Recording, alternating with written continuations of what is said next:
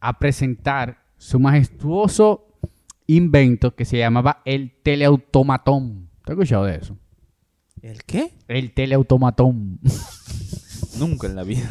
Dale Mente Podcast. Dale Mente Podcast. Descomprime, analiza y fluye. Bienvenidos a un nuevo episodio de Dale Mente Podcast. Para los que nos escuchan por primera vez, este es un podcast en el que le hemos Una agregado un cóctel de cosas que le hemos agregado a nuestras conversaciones cotidianas sobre personajes, situaciones o cosas de la vida que nos llaman la atención. Cosa de la vida. ¿Qué Ya, le- ya está la cosa de la vida. ¿Qué le hemos agregado a estos podcasts? Eh, bueno, estas conversaciones le hemos agregado siempre un micrófono y, y algún digestivo para estimular la... Un digestivo etílico. Sí, un digestivo etílico y hoy En- estamos en versión cerveza. Eso te iba a decir, que estábamos en versión cerveza porque teníamos un par de semanas eh, picante con el whisky y, y ron. Pero hoy vamos a cerveza. ¿Qué estamos bebiendo hoy? Una Beat Burger.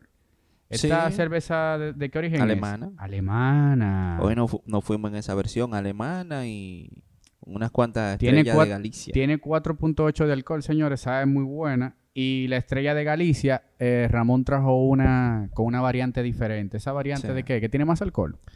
Hay una versión eh, estrella Dam y la Mm. estrella de Galicia normal. Tiene un- eh, es un sabor un poquito más pesado. Una versión light y, y eso. Pero son muy buenas todas. Señores, miren, yo nunca he hecho esto, pero yo voy a someter, eh, lo voy a poner a retar a mi querido Ramón Cruz. ¿Cómo? Que sí, miren qué pasó.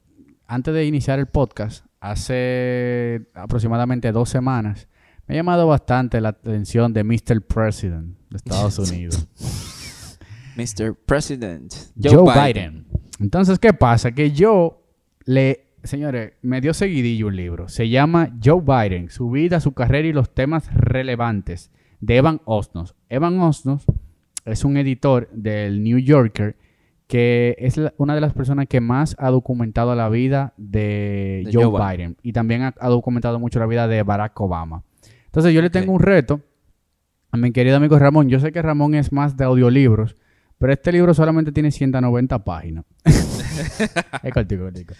Entonces, nosotros vamos a ver si podemos para el próximo o, o encima del próximo poder hablar de Joe Biden, porque realmente, señores, es muy, sería muy interesante poder hablar del presidente actual, de la... Que de no, está, que no está muy bien parado. no está... Bueno, ya, No está ya- muy bien ya parado. tú. Hasta Pues- se cae subiendo de los aviones. Tú sabes que no está bien parado Biden. Pero Biden, señores, es un presidente hay, muy hay atípico. críticas, hay Así que críticas te- que, andan por ahí diciendo que si él terminará su periodo porque Biden se le está yendo la guagua. Señores, le hago entrega formal Ese a es mi el, querido... el no igual que Balaguer, que Balaguer con 90 y pico ciego. Por, por favor, edición, corte esto que está diciendo Ramón.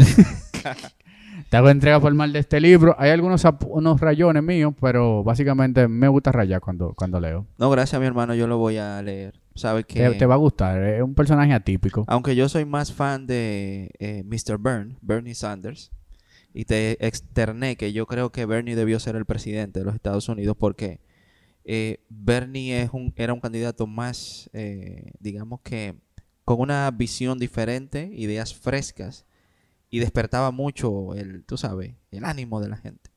Pero al final tú me dijiste a mí que, tú A veces el carisma. el que no con Obama no ser- pasa. Exactamente. Y ser una persona que busque eh, la coalición. exacto. Señores, en el día de hoy, ¿De qué hablamos? a- ¿De qué hablaremos hoy? Señores, hoy vamos a hablar de uno de los personajes que a Ramón más le apasiona. ¿Por qué digo esto? Porque desde que venimos con el podcast, no hay un solo episodio en el cual él diga, lo voy a recitar igual como él lo dice. Sí. Si vamos a hablar hoy del carro, sí, por eso lo inventó Nicolás Tesla. Eh, vamos a hablar hoy de, de la luz, no, pero eso lo inventó Nicolás Tesla. Señores, para Ramón todo lo Tú- inventado Nicolás Tesla. No, tú me estás difamando. Pero la realidad es que Tesla fue un visionario eh, demasiado, demasiado fuera de su época, señores. Hoy vamos a hablar del grande, del único, del, Anon- Nico- Nico- del Anunnaki. Sí, hemos hablado de que Tesla... Y hablando de que terminamos de Enoch, señores, vamos a hablar de un Anunnaki para nosotros. Sí, ah, creo que el libro de Enoch está tomando más fuerza. Claro que sí. en nuestras investigaciones. de todo, esa, de todo eso de los sumerios y demás, yo creo que un Anunnaki fue Nikola Tesla.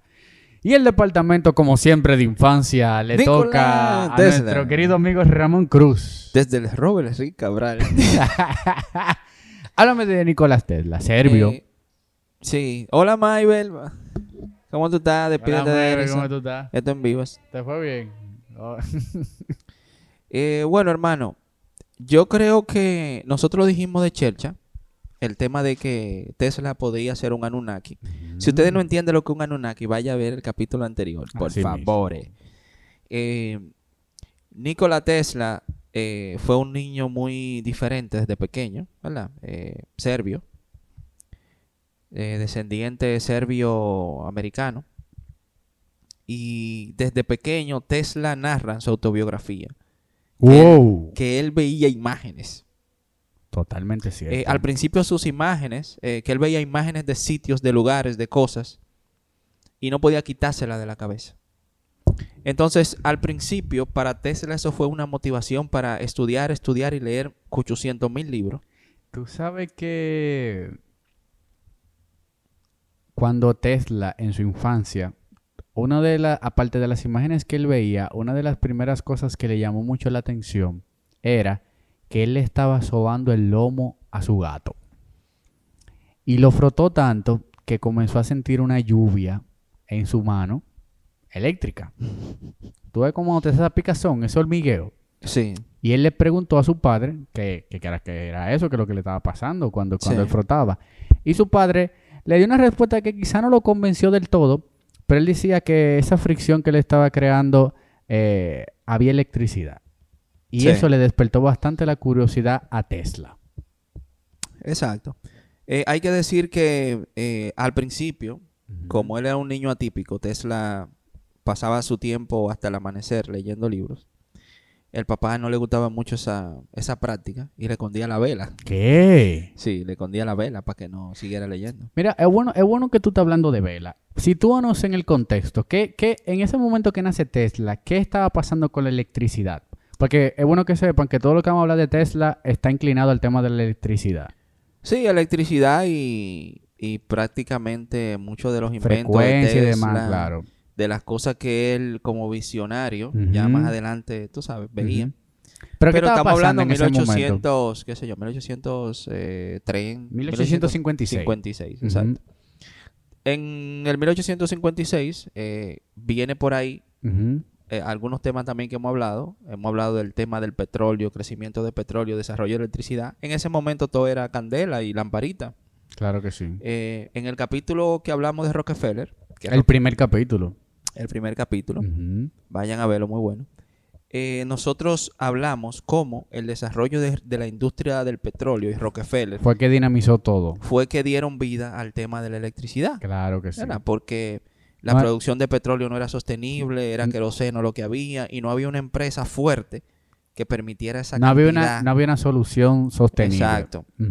Y nada, en la infancia de Tesla, eh, 1850 y algo, 50-60, lo que había era lámparas. Mucha de, lámpara. Mucha lámpara de Por eso que tú vienes entonces con la anécdota del tema de las velas. El tema de las velas, exacto. Entonces al inicio eh, lo que llama mucho la atención eh, y después él fue desarrollando a otros niveles el tema de las visiones. Las visiones, él leía muchísimos libros, él leía todo el tiempo para, digamos que para crear imágenes nuevas en su cabeza porque no se le iban las imágenes. Y eso lo llevó a un punto de que a sus 17 años eh, Tesla ya veía elementos mecánicos funcionando, construcciones. O sea, Tesla veía los modelos mecánicos que él quería más o menos inventar en su cabeza, como una Wow. imagen. Por eso que dicen que para que para que vayan entendiendo, ustedes dirán, ven acá, todo, todo tu invento que los muchachos van a hablar ahora y demás, ¿por qué él no es tan famoso? Y es bueno ponerlo desde el inicio en contexto para que vayan acompañándonos en esta historia. Tesla fue uno de los inventores que revolucionó, pudiésemos decir que más un- de un 80% de todo lo que estamos disfrutando ahora. Más de 300 patentes, pero mal marketing. Eh, Mal marketing, ¿por qué? Porque no se le yo creo que habría, habría que ir un poquito más profundo del marketing. No, Porque pero el marketing te- es marketing. Estoy diciendo algo general, para que, para que la gente entienda, Sí. ¿por qué él no es tan famoso? ¿Por qué no es tan famoso como, como Thomas Edison, como Albert Einstein? Para que entiendan. Por eso que Tesla ha quedado siempre en un segundo plano para el mundo completo. Y yo creo que ahora en nuestra generación Es es, que se más les- reconocido que antes. Es más relevante ahora. Sí, pero yo creo que y seguirá siendo más relevante. hay varios factores eh, que incidieron mucho en, el, en, e- en ese tema de Tesla, de la aceptación con el público, porque Tesla era un genio, eh, indiscutiblemente. Entonces, eh, como muchos genios, ellos tienen una personalidad a veces... sabes, Excéntrica. son excéntricos y tienden muchas veces a expresar sus ideas como le da la gana, sin pensar en el contexto, las personas, en cómo puede afectar personalmente. Ellos son Sí, genios y ellos entienden lo- que... Los famosos soft skills. Ellos no tienen el tema de la empatía muy desarrollado, Exacto. no tienen el tema del sentido común. Ellos fácilmente te dicen, no, Ramón, es que es así, así. Esto es blanco o negro. Ellos no tienen escalas de gris en el medio. Algo Para decirte, a mí no me importa eso. No, a mí no me importa. a mí no eso- me importa, sirve. eso no sirve. Y tú, güey, espérate, pero yo duré, yo duré dos años trabajando. Loco, yo esto". tengo tres No, años. No, no, no. eso no sirve. Que corriente, no, es la alterna que funciona. No, sí, eso, bota eso. En el Claro. 1881, eh, ya Nikola Tesla había trabajado en varios eh, laboratorios, varias empresas, pero en 1881, él desde Viena decide partir para París, ¿cierto? París, para trabajar en la compañía de Thomas Alva Edison. Ese sí ustedes lo conocen, ese, ese sí es famoso. Él en la, en la compañía de, de Thomas Alva Edison va con una carta recomendada por Charles Bachelor. Ey, Buen dato. sí, Charles Bachiller. y, Charles Bachiller. Y esa carta, que era su último jefe en Europa, eh, decía, conozco a dos grandes hombres y usted es uno de ellos. El otro es el joven que le está entregando la carta. ¡Ey! Ey, muy fuerte. ¡Ey! Charles Bachiller era duro en carta. Sí. Con una recomendación así no bastó más que nada de una vez de emplear a Tesla en la compañía de Thomas Alva Edison. Ahora, ¿cuál fue el dilema, el gran dilema entre Thomas Alva Edison y Tesla?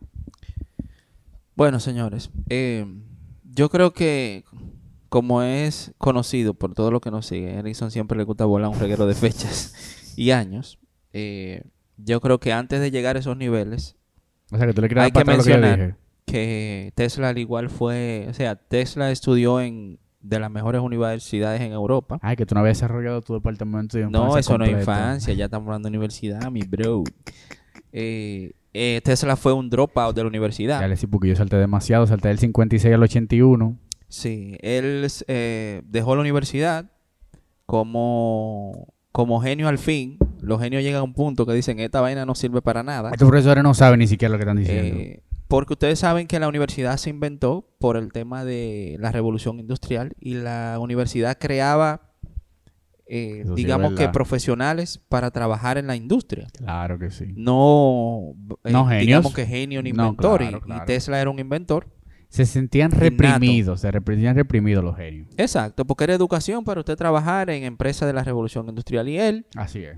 eh, mirando cómo era esto, agarró y no, yo no voy a perder mi tiempo en esta vaina. Y como él tenía una personalidad que no guardaba ninguna palabra, así mismo lo dijo los profesores, todo el mundo uh, se fue de la universidad. Muy parecido a la historia de, de Steve Jobs, que fue también un dropout. Eh, Steve Jobs no terminó la escuela, él dijo, no, ya, esto, Esto no, esto no va para ningún lado. Ya estoy, ya estoy 200 Exacto. años más después de ahí. Una característica de, de muchos profesionales, eh, o no profesionales, sino de mucha gente de mucho éxito. El tema de la escuela, llegan a un punto de la universidad y ¿Tú entiendes que el sistema de, de educación debe de transformarse? yo entiendo que sí, y más ahora. donde- Enfocarse más en el tema de las habilidades. Claro, Sí, yo entiendo que hay... Porque miren, yo, yo, yo he visto personas que son nulas, por ejemplo, en ciencia, en historia, pero tienen una capacidad de con los números increíble. sí, Y, y se, y se queman. Y pueden sacar malas notas en las otras áreas. Sí. Incluso en la misma matemática que hay que aprender cierto tema de teoría. Y si tú supieras, yo creo que ahora se está implementando en, en nuestro país un, Estamos un dando tema así. pininos, sí. Estamos dando opinión eh, en eso, pero todavía las universidades están muy, muy atrás con ese tema. Y sobre todo con lo, lo- lo rápido que va el mundo. Los pensum. Señores, el mundo cada año da un giro inmenso. Y los No, pensum se actualizan no, mi cada brother. ocho años. Cada mes, o sea, cada mes, cada mes hay un nuevo avance tecnológico Totalmente. y quizás en menos tiempo. Entonces, no le la- da, no el le- modelo rígido de la universidad Claro. tiene que ir buscando la manera de actualizarse al momento. Al Eso no momento, es, claro. ¿entiendes? Eso no es- y más con el tema ahora de la educación virtual. O sea, ahora todo el mundo está cogiendo clase virtual. Lo que es un poquito cómodo, pero tiene sus debilidades Y que en el tema también- de enseñanza. Y que también yo entiendo, y disculpa que no esté manejando un chin del tema, pero es muy importante. Yo entiendo que el profesor debe de dejar de llamarse profesor y que sea más un acompañador, señores, porque en la, Sí. en la, en la habitación, como siempre se hace referencia, fácilmente varios de esos alumnos tengan más conocimiento que el mismo profesor por el mismo Claro. tema de la hiperconexión. Entonces, ese tema del profesor, que lo que el profesor diga, es que Claro. yo entiendo que tiene que comenzar a, a difuminarse para que esa línea entre el profesor y el estudiante se haga más fácil para el tema del aprendizaje. Y más en la, en la, en la carrera de, de vaina de business eh, y tecnología. Así ¿verdad? es. Donde tú hoy estás hablando de una red 3G, 4G, pero ya China tiene qué sé yo cuántos satélites 5G.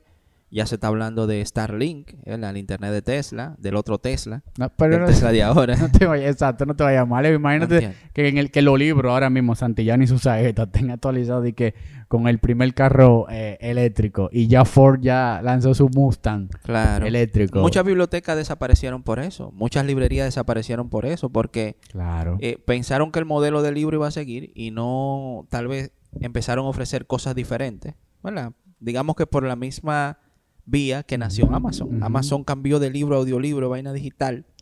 ¿Entiendes? La practicidad sobre todo. Exacto. Algo interesante de Thomas Alba Edison, hay que dárselo, Hay que duro, pero él era muy de la corriente de la, de la, de la ¿Qué? electricidad alta, corriente, Corriente directa. corriente directa, corriente directa. Y Nicolás Tesla entendía que la Corriente alterna. corriente alterna, Sí. Era- Ah, ah, cerveza, sí. La corriente alterna era muchísimo más viable. Pero ¿qué pasa? Que ya Thomas Alva Edison tenía construido todo una, una teoría, toda una estructura, Y una reputación una reputación en torno a la corriente directa. directa. Eso eran 100 voltios, señores. La corriente directa eran 100 voltios y ya. ¿Tú no pudieras decir cuál es la diferencia entre AC y DC? Hay varios factores, ¿verdad? Que fueron los que implementaron el tema de, de por qué al final la teoría de Tesla fue más aceptada. Y es el tema de que la corriente alterna era más fácil de transportar. Y tú podías utilizarla fácilmente, convertirla a diferentes dispositivos. Si tú te das cuenta, nosotros podemos tener cor- corriente alterna que puede ir de 100, 110, 120 y funciona. Y así mismo es fácil transportar. Cuando hablamos de alterna, entonces estamos hablando de la fluctuación del, del voltaje. del voltaje. Eh, el tema de las ondas senoidales y la, la teoría de Edison, de Edison, Edison. Edison. Edison, porque Yo sé que yo te llamo mucho a la, a la Sí. cabeza, pero... era corriente directa, entonces era mucho más costosa tú poder emitir y transportar a distancias. A, una, a, una, a, una, co- a una corriente siempre... Exacto, siempre 100. Siempre 100, exacto. Y Cuando en un momento tú solamente necesitabas 15 o necesitabas 20. Exacto, entonces esas fueron, esa fue una de las principales puntos que se tomaron en cuenta para que al final la teoría de, de Tesla superara a la de Edison. Pero tú sabes que Edison es un maquiavélico. Yo entiendo que sí. Edison agarró, señores, para que comiencen a, a- a tumbar santos de su altar. Edison agarró y como él entendía que su reputación se estaba viendo afectada por un recién llegado, un serbio que vino aquí a decir ahora que la alterna es lo mejor, y él comenzó, señores, a utilizar animales. Le hizo una campaña negativa. Le hizo una campaña negativa a Nicolás Tesla, él agarró y comenzaba a poner un sinnúmero de animales, puso gato, creo que hasta un Sí. elefante agarró y todo. Sí. Pero todo esto no bastó, porque yo, yo escuché por ahí que Nicolás Tesla, en uno de sus últimos intentos de esta campaña de descrédito hacia, hacia Edison, hacia Nikola Tesla, eh, creo que había llamado como el alcalde de, de esa ciudad Sí. para una última demostración con un ser humano. La corriente alterna no lo mató. y Edison quedó evidenciado de que realmente la, la- el, toda esa campaña sucia que le había hecho a, a Tesla de que la, la- la corriente alterna no era la vía por la que debían de seguir, le falló. Sí, es realmente Tesla fue víctima de mucha campaña negativa en contra de sus descubrimientos. Y yo entiendo que, imagínate, él es serbio-americano, viene a Estados Unidos, llegó a Estados Unidos y trabajó con, en la compañía de, de Thomas Edison. Pero yo estoy confundido porque yo, yo para mí Edison era en París que estaba. Eh, no, él hizo algunos trabajos allá, porque él empezó, él Mm. trabajó con Edison, ¿verdad? En Estados Unidos, pero Edison tenía plantas y tenía, eh, digamos que plantas eléctricas, ferrocarriles, y tenía muchísimas Oh, ya empresas entiendo, ya en entiendo. otros países entiendo. donde Tesla fue enviado a resolver problemas. Ya entiendo, ya entiendo, ya entiendo. Entonces, Tesla llega, empieza a trabajar con Edison. Eh, digamos que por lo que más se reconoce es el tema de la, de la modificación del, del dinamo de Edison. Edison tenía un dinamo, eh, tenía problemas ¿Qué es un dinamo? eléctricos. Un dinamo es un generador de energía. Es un, un aparato mecánico, electromecánico, que genera energía a través de eh, movimiento. Entonces, Edison tenía un gran problema. Pudiésemos hacer un símil para que nuestra audiencia no entienda mejor. No, si no entienden que vayan allá. Un dinamo. Esta, esta vaina es Anunnaki. Este tema es así. Eso es un dinamo. Claro. Eh, aquí el por- público de Dale Mente es un público muy... Por eso es que tú me caes bien, loco. El público nuestro... que yo no voy a poner ningún símil, vayan para Google. Sí, el público nuestro es un público muy... Claro. Está alimentado. Tiene, Sí. tiene amueblada esa Sí, cabeza. tiene amueblada la cabeza y son muy exigentes. Ellos saben esa vaina. Claro, saben claro. más que nosotros. Claro. Muchas veces. Gracias por seguirnos, gente. Nosotros estamos felices de que ustedes nos acompañen en estas conversaciones. Pues bien, entonces había un problema y es que el alumno supera al maestro.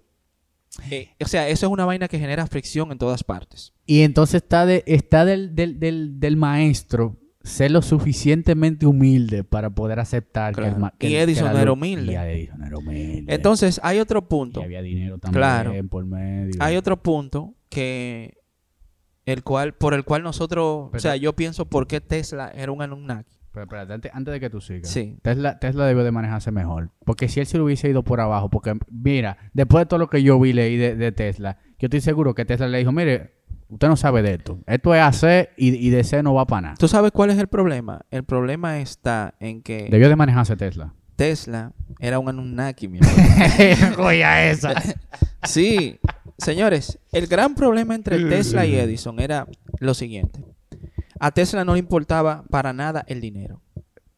a él no le importaba para nada el dinero. su, gran, y su- Edison su gran misión era esa. y Edison se debía a las corporaciones. Claro. ¿Entiendes? Entonces, para Tesla, lo que él buscaba era soluciones para facilitar la vida de la humanidad. Electricidad gratis para todos. Exacto. Y evitar la guerra. Y evitar la guerra, claro. Tal es el caso. Pero mira que, mira que filántropo era, era, era Tesla. Porque Sí. oi- oigan esta concepción. Por eso que siempre digo que la vida es compleja, pero a la misma vez muy simple.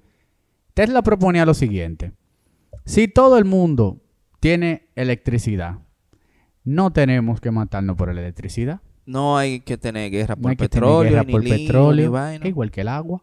Exacto. Entonces, él tenía un interés conflictivo con Edison, porque Edison, además de ser reconocido, pero Edison tenía, digamos que representaba corporaciones, ¿verdad? Lo que sé, empresas, Claro, inversionistas y todo esto. Y se da y se visualiza ese caso, ¿verdad? Después que Tesla pelea con Edison. Él se encuentra con, con Espérate. Westinghouse. Ay, ya, pero debiste de decirme para darle una introducción. Ah, que yo no. Señores, estoy disparando. Este, en, el, en el 93, él se va para Westinghouse. Pero te digo algo, nosotros vamos a tener que hablar de Westinghouse porque a que tú, no te, ¿tú te acuerdas en, cu- do- cuando hablamos de Westinghouse. Claro, papá. ¿Con Westinghouse, hablamos con Henry Ford. ¡Ey! Señores, Westinghouse es duro. Claro, Westinghouse es olvidado. Vayan para el capítulo de Henry Ford para que escuchen de Westinghouse. Westinghouse es olvidado. Que más pero aire. La primera máquina de vapor que vio Henry Ford eh, fue Westinghouse que la hizo. No era ¿Entiendes? cualquier loco, Westinghouse. El primer, así, unas máquinas de la gente montada en una vaina de vapor. Yo no sé cómo, pero estaba montada ahí. Y se usaba para agricultura también. Pero eh, él se va, por ejemplo, a, a ¿Tú Westinghouse. sabes por qué él se va para allá? Sí, porque Edison lo engañó. Edison le dijo, sí, Edison le dijo que si él mejoraba el dinamo, él le iba a dar 150 mil dólares. Y él lo mejoró. Y cuando él fue y entregó el trabajo, Edison le dijo, ay, que tú no entiendes los chistes americanos. Eso es una broma. Ah, chiste. Qué sé yo qué. Hablamos ahora. Exacto. Y no es la primera vez que lo engañan. Lo engañaron antes a Tesla. Tú sabes que Westinghouse eh, llama a Tesla y le dice, papi, mira, eh, yo necesito con el agua tratar de ver cómo podemos generar la electricidad para mi ciudad de Búfalo. Y ese fue el gran proyecto que Tesla fue a hacer allá, a Westinghouse. Pero tú sabes cuál fue el problema. ¿Cuál fue el problema? Que Tesla no estaba en hacerle el tema de, de la electricidad con agua. Tesla lo que estaba tratando es, volviendo otra vez a lo mismo, de ver cómo él podía, mediante la corriente alterna, poder, eh, y aquí no recuerdo bien el nombre del aparato que, que estaba creando, de poder generar la electricidad para todo el mundo. Entonces Westinghouse también, al igual Sí. que Edison, se debía a cierto también eh, empresas y, corporativos. Entonces, cuando tú hablas de electricidad gratis, tú estás atentando directamente con todo. Claro, ese- con todo, todas esa las industria corporaciones, petrolera. el interés y todo. Inclusive, él hizo una demostración. Él engañó a Westinghouse. Él construyó, sabe que Tesla siempre fue pionero, visionario en la transmisión de energía eléctrica sin cables. Y él construyó una torre que para Westinghouse eso era una vaina de radio, era.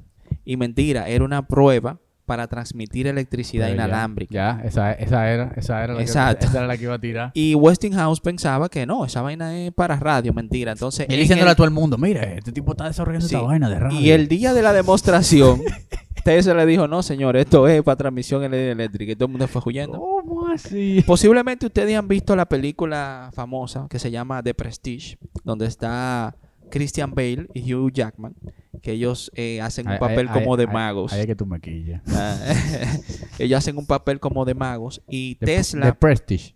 The Prestige The Prestige. y Tesla aparece en la película. ¿Qué? Claro, Tesla aparece en la película y se hace referencia al invento que hizo Tesla de transmisión de electricidad inalámbrica, que se prenden los bombillos. O sea, Tesla hizo una prueba que, según documentos, es cierta. Él puso bombillos. eh, y una secuencia Sí. de, de iluminación. Exacto. Y él pudo transmitir inalámbricamente electricidad hacia los bombillos. Y eso se, se ve en la película de Prestige. Busca esa película, es muy buena. ¡Huepa! Claro, muy buena. qué buen dato. Tú sabes que Tesla, mientras trabajaba con. eh, mientras trabajaba con Westinghouse, él fue para el Madison Square Garden, para Nueva York, a presentar su majestuoso invento que se llamaba el teleautomatón. ¿Te has escuchado de eso? ¿El qué? El teleautomatón.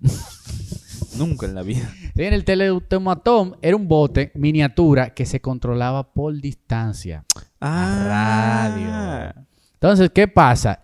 Que Tesla en ese momento lo que estaba tratando de perseguir era venderle esa tecnología al ejército de Estados Unidos.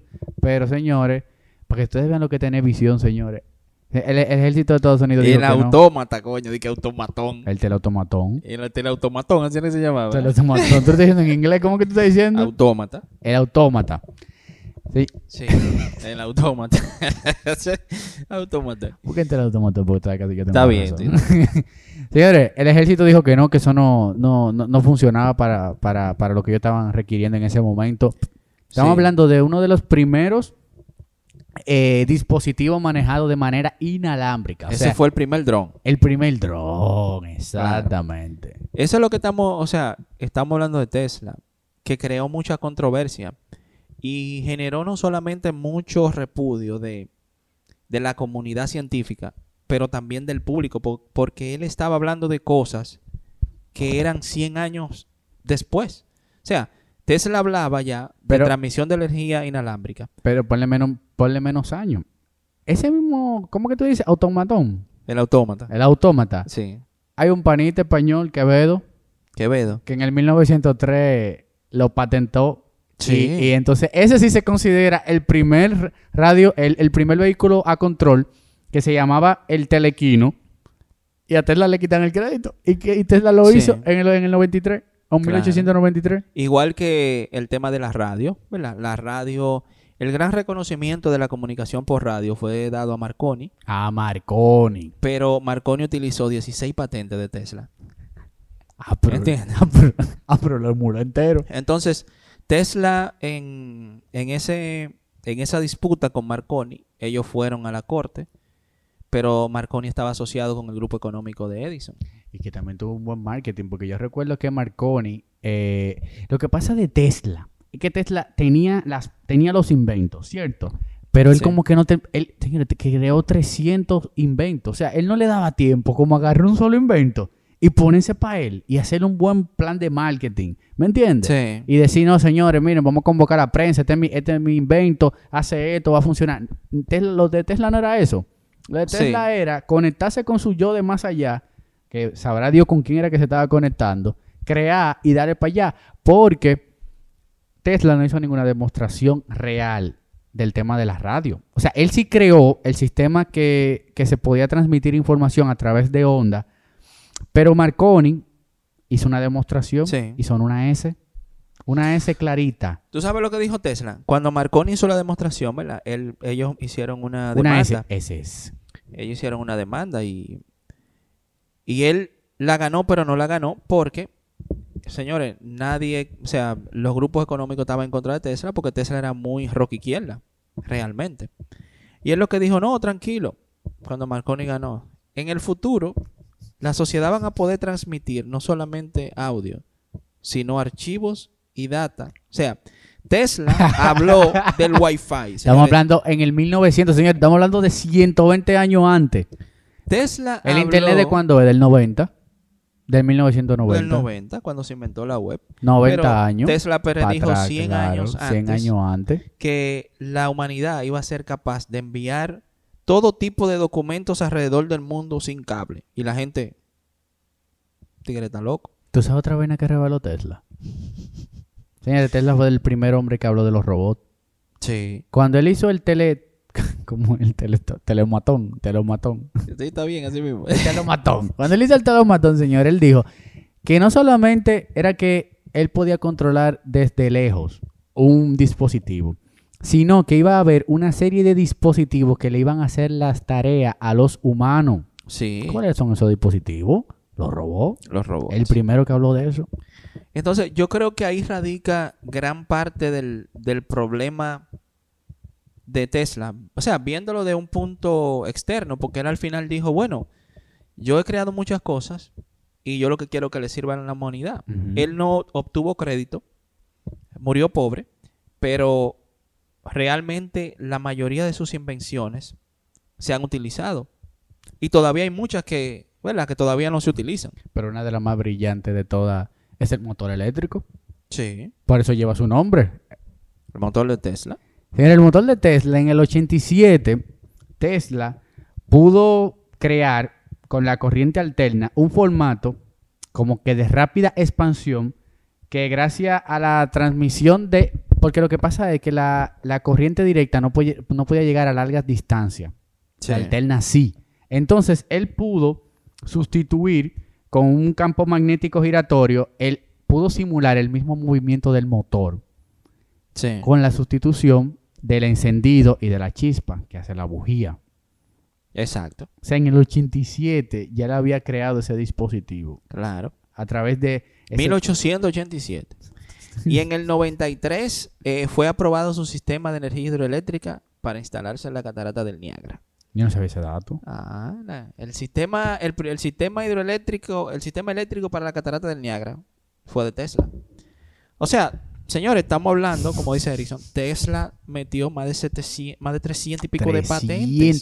Y cuando hablamos de patente, Son no, diseños. es O desde sea, cero, Tesla exacto. tiene que ver hasta con el diseño de los aviones. Que es una, que para que ustedes entiendan, una patente es que yo agarro este micrófono, ¿verdad?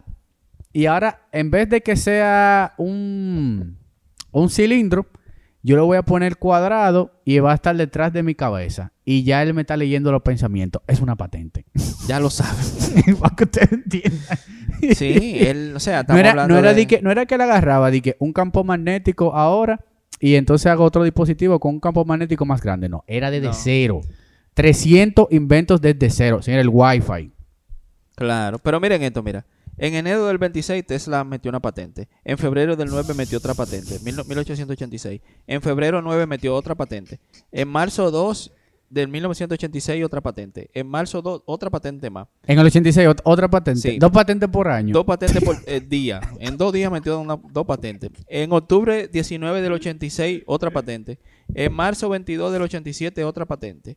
En el 88 otra patente. Primero de mayo. Eh, no, el primero de mayo entró 1, 2, 3, 4, 5, 6, 7, 8. Nueve patentes. Método de convertir distribución de energía eléctrica. O sea, señores, Tesla era un maniático. Y ustedes se imaginan, señores, ¿usted sabe lo que decía Tesla? Por eso ¿Y usted estamos sabe lo que hablando del tema. desarrollar una patente, que tiene que ser fuerte. Yo te comentaba Pero ahora mismo, ahora mismo uno, uno se va ahora. Pero aquí en el país tenemos como tres patentes. Exactamente lo que iba a decir. Eh, cuatro patentes. República Dominicana. Y patentes locales que tienen que ser vainas de aquí que nada más usan. aquí. Entiende. Entonces, Tesla, señores, yo no sé si ustedes creen en los Anunnaki o no, pero Tesla Yo creo en decía, eso, claro que sí. le hemos comentado de cómo Tesla visualizaba los modelos mecánicos y eso. Tesla decía que para él era indiferente probar un modelo mecánico en la mente que en el laboratorio.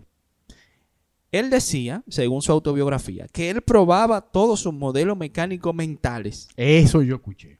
y si funcionaban, lo llevaba al laboratorio. ¿Y cómo no, cómo no llega a ese, proceso mental? O sea, visualizar imágenes perfectamente, circuito, eje en movimiento, Que si conecto esto aquí, que si pongo esto cables, aquí, ta, ta, aquí, ta, que si yo cuánto. ta- así, así, a ese nivel, Genio.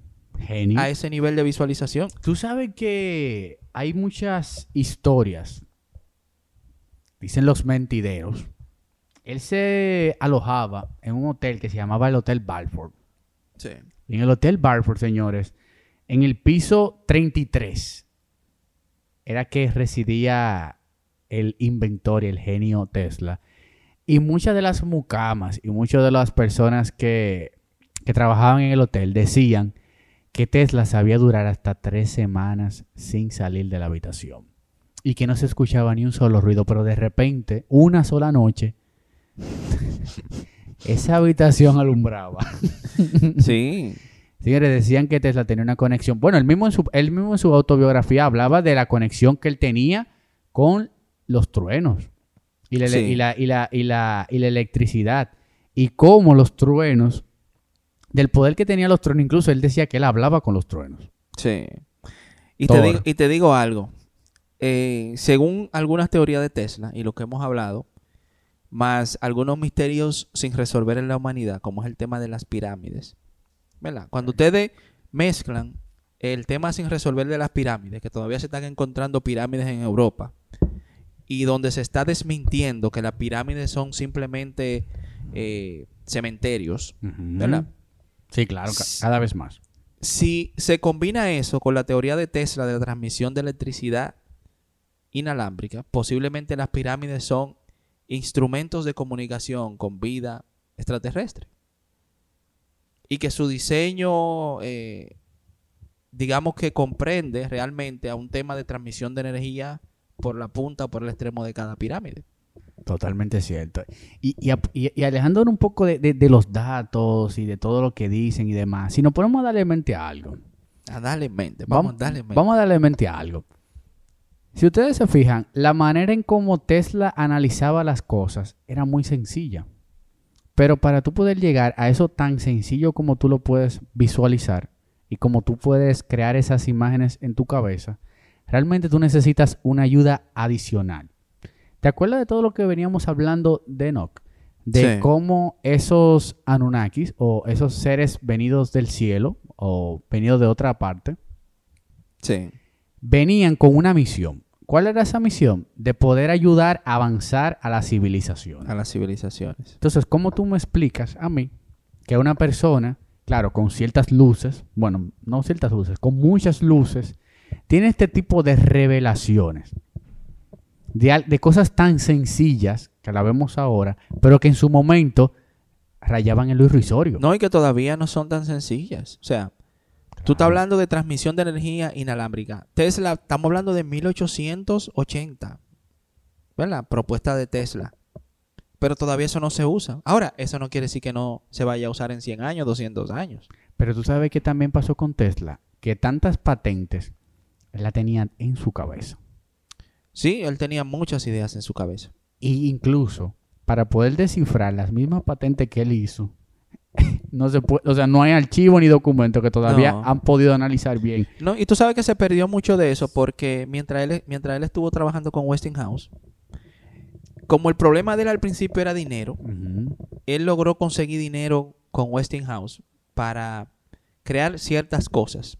Sí, porque Pero- incluso tuvo su propia compañía. Exacto, pero eh, a él le quemaron el laboratorio. Eh, quemaron el ¿verdad? laboratorio. Y donde él tenía muchísimas cosas ya, digamos que bien avanzadas y cosas de esas. Pero él, incluso, cuando le quemaron el laboratorio, porque él sabía que había sido malintencionado, él Sí. dijo que, que no se preocupen, que él lo tenía todo en la cabeza. Pero imagínate, una gente que te estoy diciendo, él dice en su autobiografía que él probaba sus modelos en la cabeza. O sea, ustedes se imaginan, señores, diseñar el mecanismo para una bobina eléctrica en la cabeza. Ramón, pero hasta diseñar yo un- Tuerca una- 12. una pieza, una pieza Alicate. gráfica, yo mismo yo no la puedo diseñar ahora mismo en la cabeza. En la cabeza. Di que, no, que hazte, hazte el, por ejemplo, hazte la Y que portada ta, de ta, este podcast. Y yo, yo, lo, yo lo veo, pero yo no lo puedo diseñar. Ah, bueno. Imagínate él. Imagínate cuando tú llegues a ese nivel. De que, ah, ese diseño de En esa la- página. en- Eso en la está hecho. C12, conéctala con la A12 y eso te va a dar... Señores.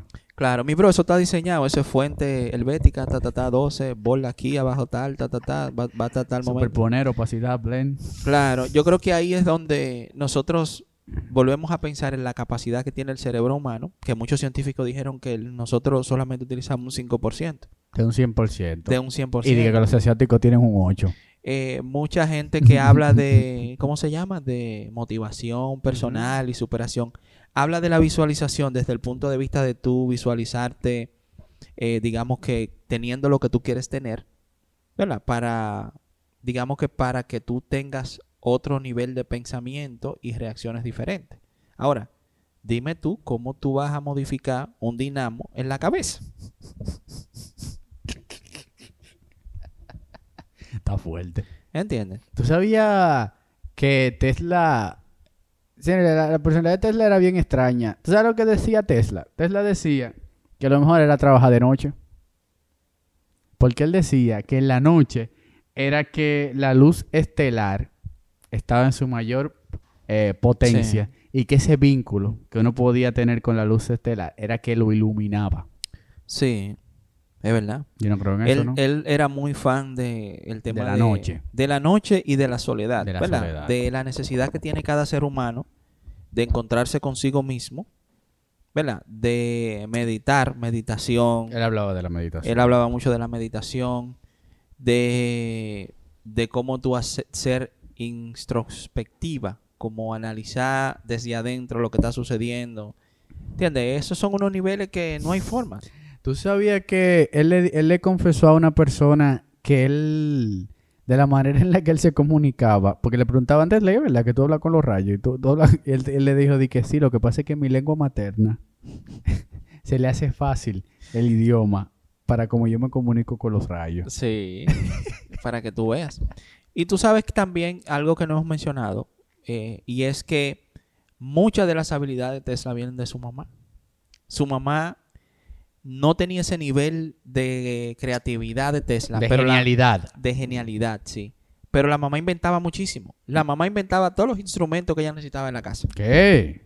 para que lo sepa. O Ella sea, que él, viene de un vientre creativo. Él viene de un vientre creativo. Realmente. Interesante. ¿Tú sabes que Tesla también fue el que inventó los rayos X?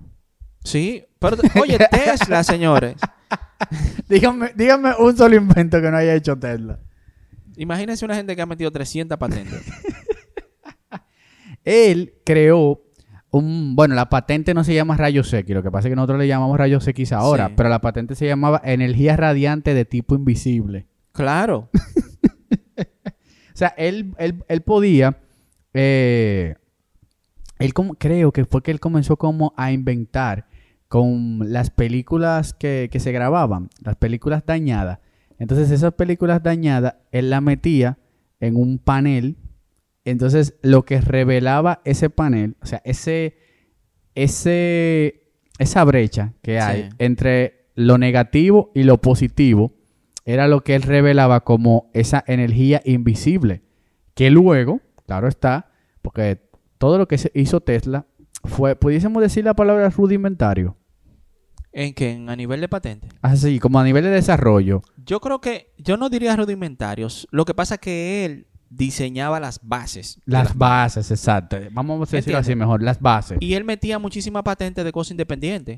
Por ejemplo, él eh, es el padre de la corriente AC, verdad, exacto. pero él también metió patentes de cómo tú transportar la electricidad AC, de cómo tú modificarla, del dinamo. O sea, él metía muchas patentes verdad, es verdad, de verdad. cosas independientes.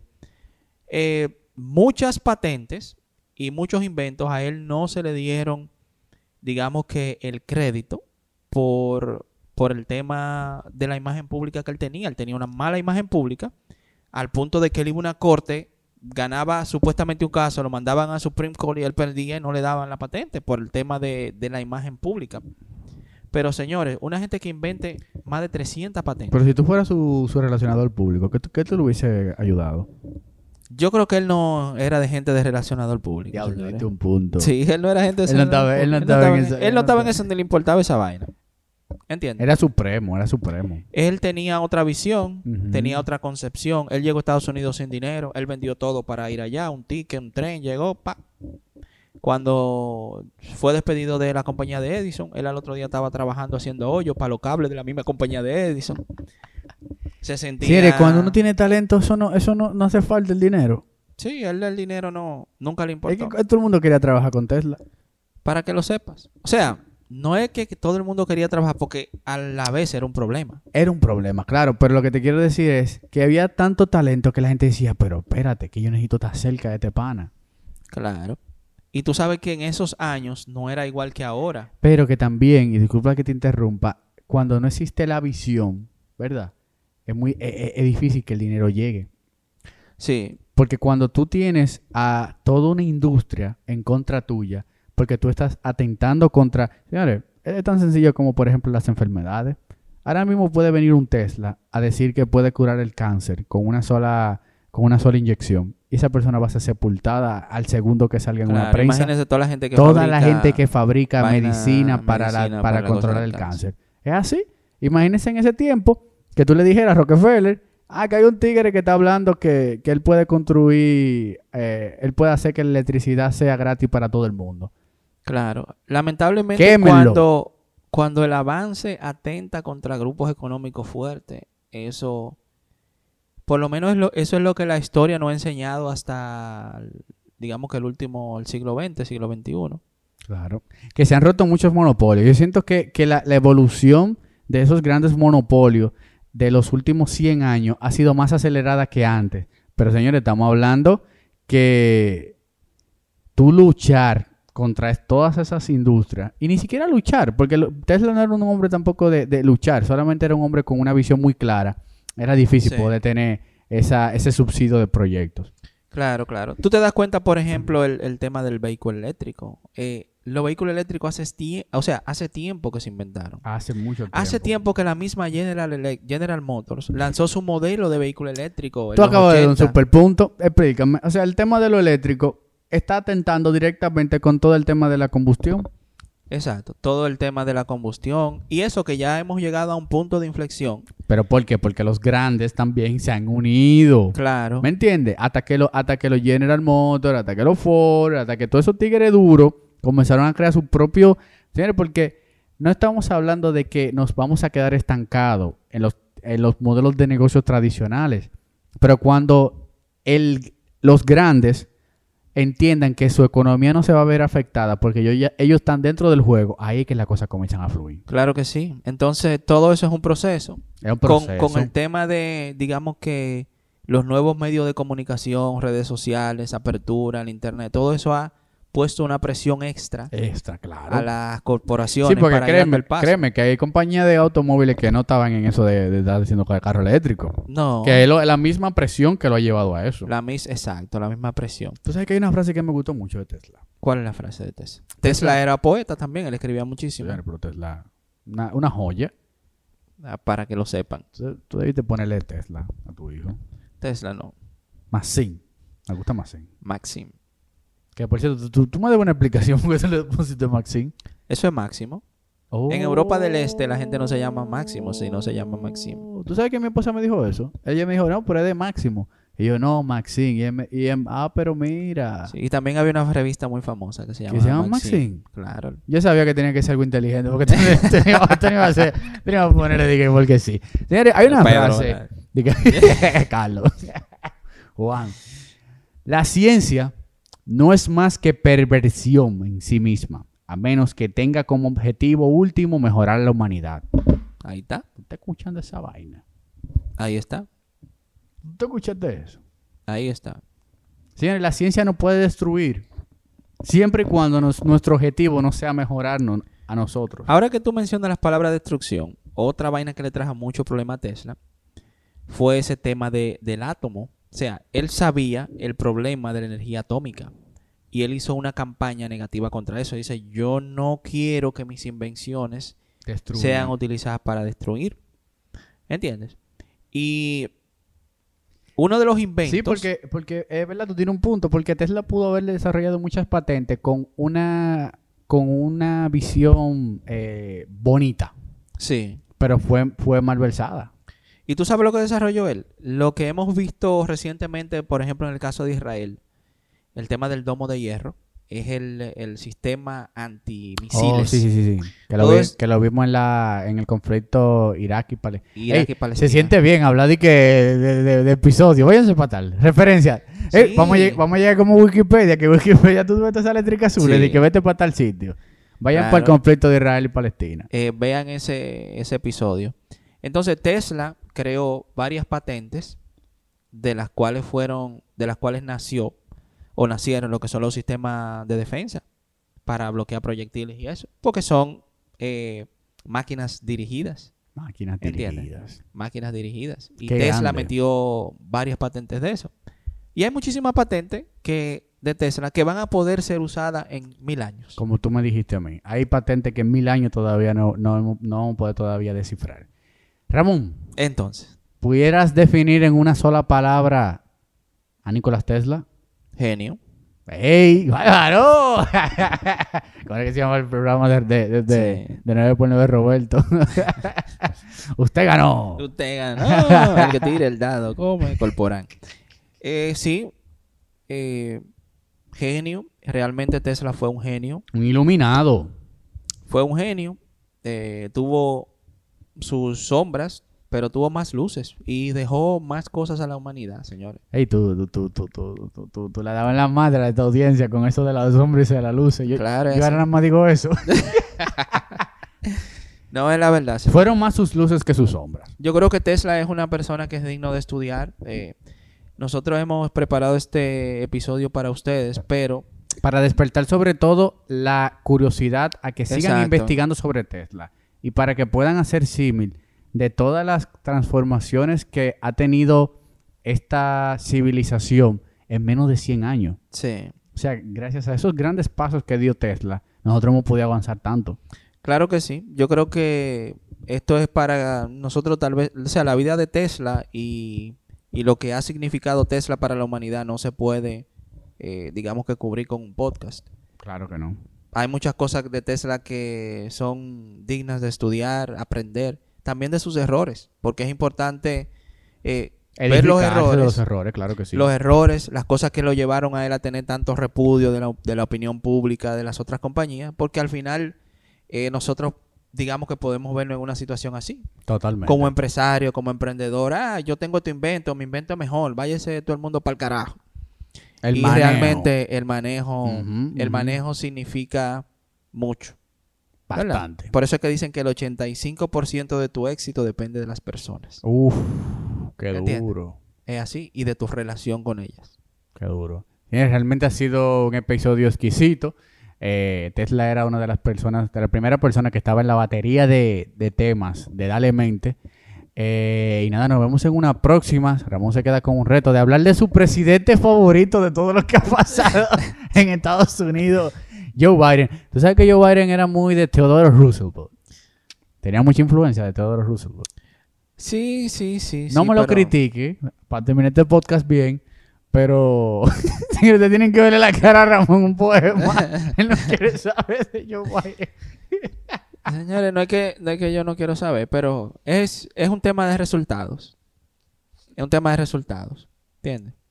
Sí, me va a ser difícil convencer a Ramón para que hable Joe Biden, pero lo voy a lograr. Te voy a hablar de Biden, pero te voy a hablar de, de Bernie Sanders. Es verdad, podemos hablar Biden versus Sanders. Vamos a hacer un episodio así, Biden versus Sanders. Señores, como siempre, cuando tengan curiosidad... Y el teorema de Obama. No, pues, ese sí es duro, ese hay que dedicarle a tu episodio. Sí.